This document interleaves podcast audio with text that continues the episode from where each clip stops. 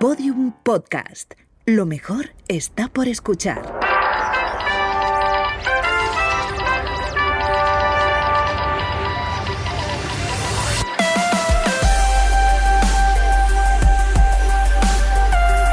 Tentación a Medianoche, un podcast que homenajea la radionovela escrita por Rafael Barón en adaptación de su novela homónima y realizada para la cadena Ser en el año 1973.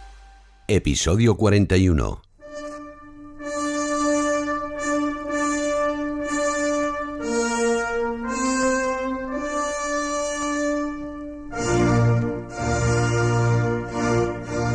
La cadena Ser presenta a todas sus grandes estrellas en Tentación a medianoche. Novela original de Rafael Barón.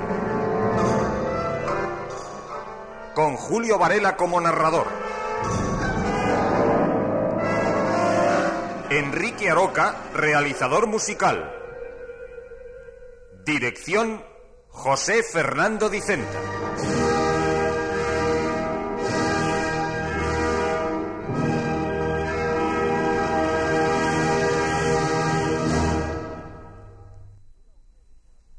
Este programa llega a ustedes por atención de Danone, Fontaneda y Majefesa.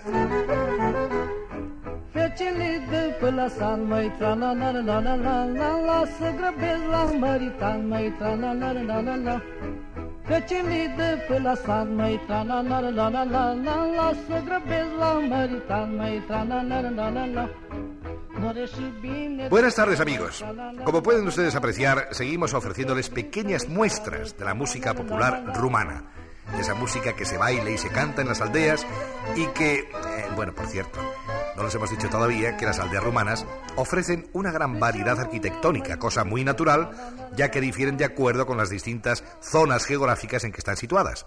Por ejemplo, en las montañas, en las altiplanicies, en las zonas donde hay extensos bosques de robles y hayas, las casas campesinas se construyen, según una antigua tradición, con vigas colocadas horizontalmente.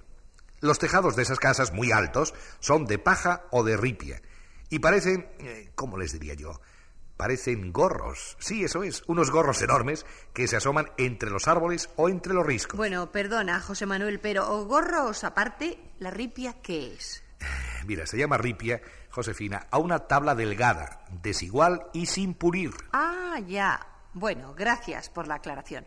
Bueno, a todos nos interesa conocer estas cosas con vistas al viaje que harán por Rumanía los protagonistas de Tentación a Medianoche. Vamos, de nuestra novela, de la novela de Danone, Fontaneda y Majefesa. Así es. Además, es decir, si todos ustedes están bien informados, bien ambientados, se encontrarán también mejor preparados para disfrutar en su día del viaje e invitación que el Ministerio de Turismo rumano brinda a los amigos de nuestro programa. Del programa de Danone, Fontaneda y Majefesa. Un viaje de 15 días para dos personas por los mismos escenarios donde vivirán su drama conjunto los protagonistas de Tentación a Medianoche, el nuevo y extraordinario éxito de Rafael Barón. Ahora, una de las grandes figuras que interpretan nuestra novela va a iniciar el correo de las estrellas de la SER, o lo que es igual, el correo de Danone, Fontaneda y Majefesa. Con ustedes, amigos, Juana Ginzo. El fantasma de Monte Azul. Este seudónimo, elegido en recuerdo de la noche de los besos perdidos, es el que figura al pie de la primera carta que ha llegado para mí.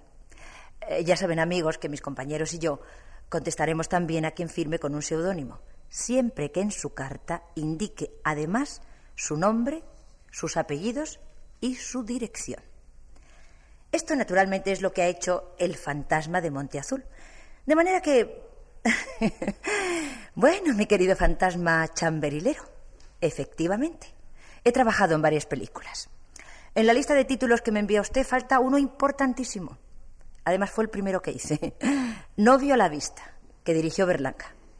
¿Que por qué no sigo haciendo cine? Muy sencillo, por falta de tiempo. La radio no solo me encanta, sino que me absorbe. Y en los ratos que la radio me deja libres, tengo que ocuparme, como es natural, de mi tienda de flores. Además, me gusta mucho viajar y leer y charlar con buenos amigos y estar al día, no solo en cuestión de espectáculos, sino en todo. ¿Comprende usted ahora por qué he dejado el cine? Además, Berlanga me dijo, y no se ha equivocado, que yo trabajaría siempre con él, pero que él haría muy poco cine. Y como ven, no se ha equivocado, ¿eh? Únicamente volvería si me ofreciesen un papel estupendo en una película muy, muy, muy, muy, muy interesante, con un gran director, etcétera, etcétera, etcétera. Por ejemplo, con Buñuel, no diría que no. Sí, puede que en estas condiciones me animase y no me importara complicarme aún más la vida con otra ocupación. ¿Mm? Y eso es todo. Un abrazo, fantasma de Monte Azul.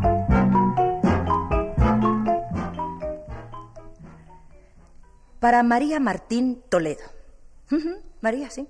Desde muy jovencita, desde niña, me han gustado los deportes. Practico varios, pero todos muy mal. ¿eh? El que prefiero a mucha distancia de los demás es la natación. Me parece un deporte perfecto, sobre todo para una mujer. Ya sabes, por la línea, la flexibilidad y todas esas cosas de las que tanto nos gusta presumir. En consecuencia, y respondiendo a tu petición de consejo, aprende a nadar cuanto antes. Estás en edad de llegar a ser, si te lo propones, una campeona olímpica. Eh, espero que me tendrás al corriente de tus avances acuáticos. Un fuerte abrazo. Recuerden que al escribir a las estrellas de la SER, en el sobre solo pueden poner para el programa de Danone, Fontaneda y Majefesa. Radio Madrid, Avenida de José Antonio 32, Madrid 13.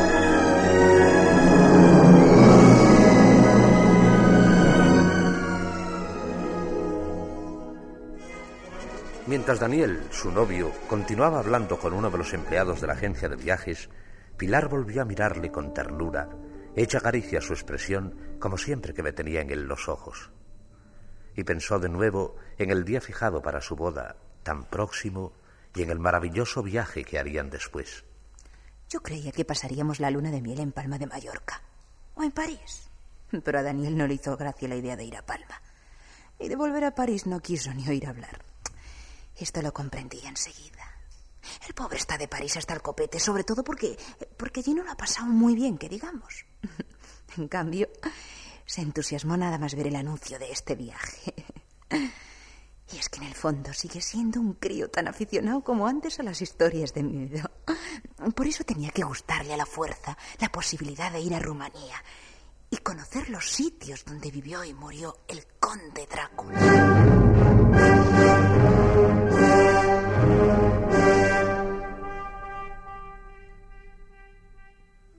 Drácula. Este nombre puso de nuevo en marcha los recuerdos de Pilar, como si formase una película cuya proyección se hubiera interrumpido bruscamente.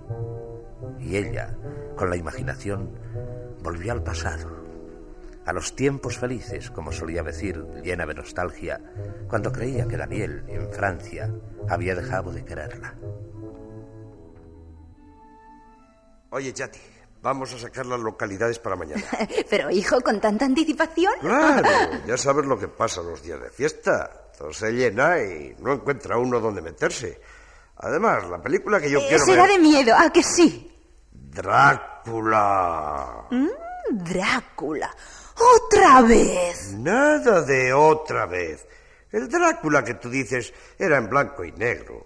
El de mañana es en Technicolor. En blanco y negro, en colores, el argumento no cambiará, digo yo. Bueno, puede que no cambie, pero... ¿Y la sangre? ¿Te figuras la sangre Ah. en Technicolor? Bah, salsa de tomate. ¿Y los colmillos de Drácula tan amarillitos como deben de ser? Postizos. Vamos, igual, igual que esos que venden en las tiendas de artículos para bromas. Y el murciélago. Porque en las películas de Drácula siempre sale un murciélago muy hermoso. Ah, De mentirijillas también. Eh, Seguro que hay un hombre encargado de hacerle volar tirando de un hilito. Como si fuera en lugar de un murciélago, el viejo verde del polichinela que canta la salita. Hay un viejo verde que le tengo frito. Mujer, mujer, no va a ser un murciélago amaestrado. Estaría bueno. Aunque dé el pego, basta. Ya se sabe que en el cine hay mucho truco. Eso sí que es verdad. Hay mucho truco dentro de las películas. Y en la sala. ¿En la sala? Mm, Me refiero a los trucos que se gastan algunos espectadores. Sin ir más lejos, tú mismo.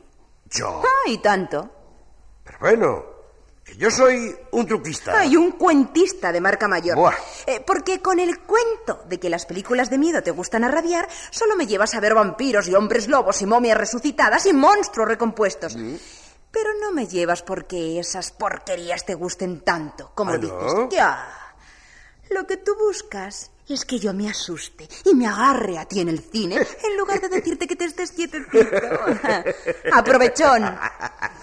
O no sabes tú de nada. Pero mm, mañana mm, yo me tragaré a Drácula en Technicolor. ¡Qué remedio! Pero entre tu butaca y la mía, pared de cal y canto. ¿Y de dónde vas a sacar los materiales para levantar esa muralla, Chati? Pues mira, a falta de otra cosa, la levantaré a base de rico bombón helado.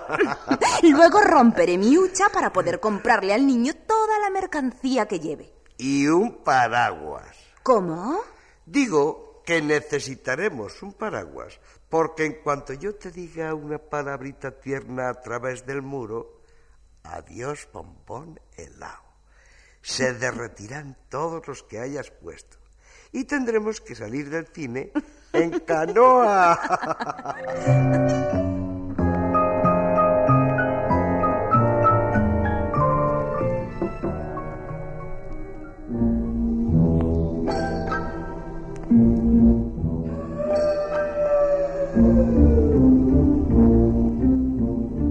Chati, ¿Qué? Ya puedo mirar. eh, todavía no. El conde sigue chupando. Ay, qué asco. Lo suyo, mujer. ¿Sabes lo que te digo? Que la próxima película de Drácula la vas a ver con tu tía. Más cuenta me tendrá. ¿Ah, sí? Y tanto. Como no has levantado la muralla, me estás poniendo este brazo moradito de martirio. Tonto. Qué manera de pellizcar. Exagerado. Exagerado. A ver si me lo dices luego, cuando enciendan la luz y me regaman en la camisa. Además, tus pellizcos no son de monca corriente, sino de madre abadesa, por lo menos. Cállate. No, no dijo de superiora. Bueno, ya puedes mirar a la pantalla. Pues hijo, lo mismo me hubiese dado seguir con la cara metida en tu hombro. No veo nada. Menuda oscuridad. ¿Eso qué es? ¿Lucha de negros en un túnel? Un paisaje nocturno ¿De dónde? Porque no me aclaro. de los Cárpatos, Chati. De los Cárpatos.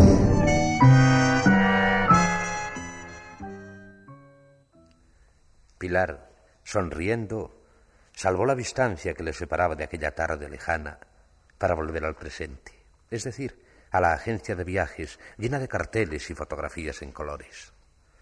El empleado que hablaba con Daniel le había obligado a enlazar sus recuerdos con la realidad al referirse a uno de los característicos escenarios de la vieja película. Eh, eh, perdone, ha dicho usted los Cárpatos, ¿verdad? Sí, señorita, son algo impresionante. Ya, los conocemos por el cine, ¿verdad, Daniel? Claro. bueno, el cine. eh, Salvo raras excepciones, no se debe hacer mucho caso de las películas. Ya saben ustedes lo que pasa, sobre todo ahora, desde que el oeste americano está en Almería.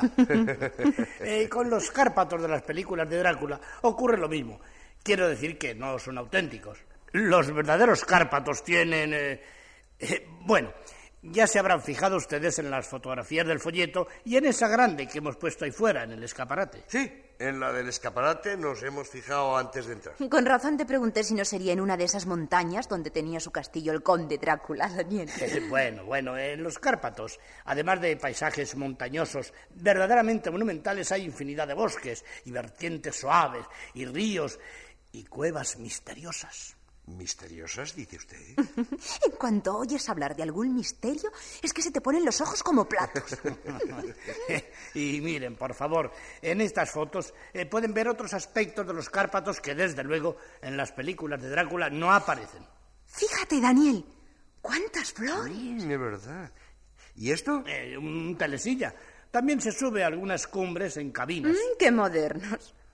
Oiga usted una cosa. eh, los cacharritos que hay en el escaparate son por casualidad de los Cárpatos. ¿A qué cacharritos se refiere usted concretamente? Porque hay varios. Si me dice cuáles son los que le interesan. Es que sin verlos. eh, Si tiene usted la bondad de indicármelos. No quiero molestarle. No molestia ninguna. Al contrario, desde la puerta, sin necesidad de salir a la calle, me los podrá señalar. Eh, venga, por favor. Muchas gracias. Eh, ¿Quieres tú echarles un vistazo, Daniel? Prefiero, si no te importa, seguir mirando estas fotos de los Cárpatos.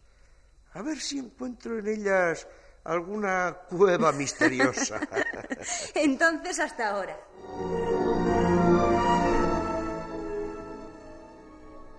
Daniel, risueño, siguió con los ojos a su novia. Los carteles de distintos lugares que colgaban de las paredes eran, más allá de Pilar, como una serie de telones de fondo, gracias a los cuales pudiese cambiar de escenario o de país cada dos o tres pasos. Pilar en Hong Kong, Pilar en Acapulco, Pilar en Tierra Santa, Pilar en París. Daniel ya no sonreía. Al mismo tiempo, había dejado de seguir con los ojos a su novia. El verla recortada sobre la Torre Eiffel, como integrada en una de las clásicas perspectivas de la capital de Francia, parecía haberle producido una extraña impresión. Ahora, muy serio, continuaba con la mirada puesta en la fotografía, mientras Pilar salía de su área de visión para asomarse en compañía del empleado a la puerta de la agencia. París.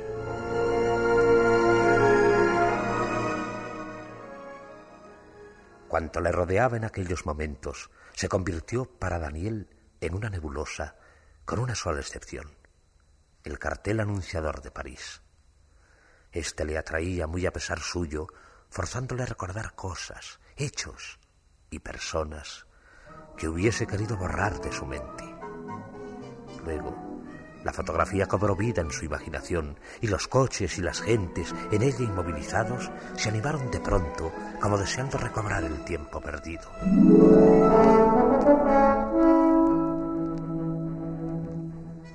Daniel creía encontrarse de nuevo en la capital francesa, tan aturdido como a su llegada varios años antes, mirando curioso cuanto se ofrecía a su contemplación, lleno de ideas preconcebidas y maliciosas, y deseando conocer por encima de todo la vida nocturna de París, simbolizada para él en dos nombres mundialmente famosos, Moulin Rouge y Folie Bergère.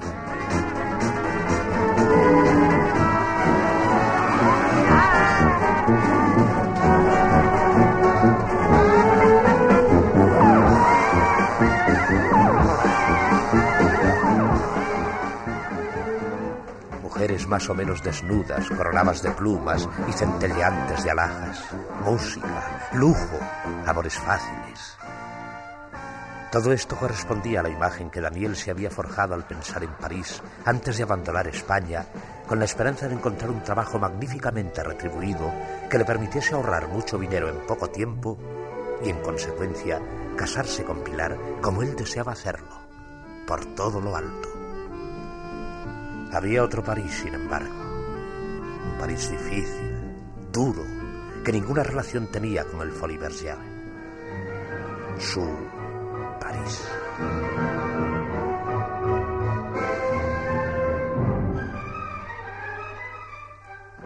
Por no haberse resignado a seguir siendo en Madrid un vulgar chupatintas, como él decía, cuántas cosas había tenido que ser en París. Mecánico, guarda nocturno de unos almacenes, camarero, así de un empleo en otro hasta acabar en unas oficinas. Y ni siquiera de chupatintas, aunque a Piluca le haya dejado creer que sí. De ordenanza y gracias. Bonito recuerdo tengo yo de París, de ese París. Mucho currelar, mucho trajín y de los millones que había soñado ganar, ni esto, claro. Pero no ha sido por los malos recuerdos, por lo que me he cerrado en banda a labrarme piluca de París para nuestro viaje de novios. No, ha sido por miedo. Por un miedo que quizás sea tonto, considerando los millones de personas que viven en París. Muy mala suerte habría de tener para ir a toparme entre tantos millones de almas precisamente con la otra. Sin embargo, como estas casualidades que parecen de película se dan cada dos por tres en la vida, he preferido elegir otro sitio para nuestra luna de miel. Quien quita la ocasión, quita el peligro. Y es verdad.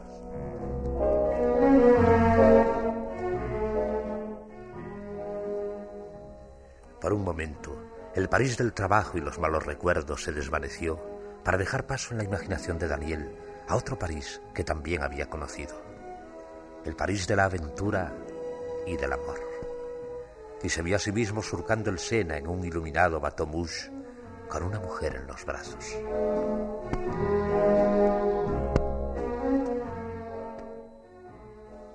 Morena, joven, bonita y atractiva, aquella mujer era la misma que iluminaba con su presencia otros muchos recuerdos de Daniel. Sería tonto negar que le debo muy buenos ratos. ¿Qué diría ella si supiese que voy a casarme con Piluca? ¿Y Piluca? ¿Cómo hubiese reaccionado Piluca si yo le hubiera contado, en fin, todo el asunto? De mala manera, seguro. Tan de mala manera que a lo peor se hubiese negado a ser mi mujer. Por eso la engañé. Por eso la he mentido. No podía ni debía decirle la verdad.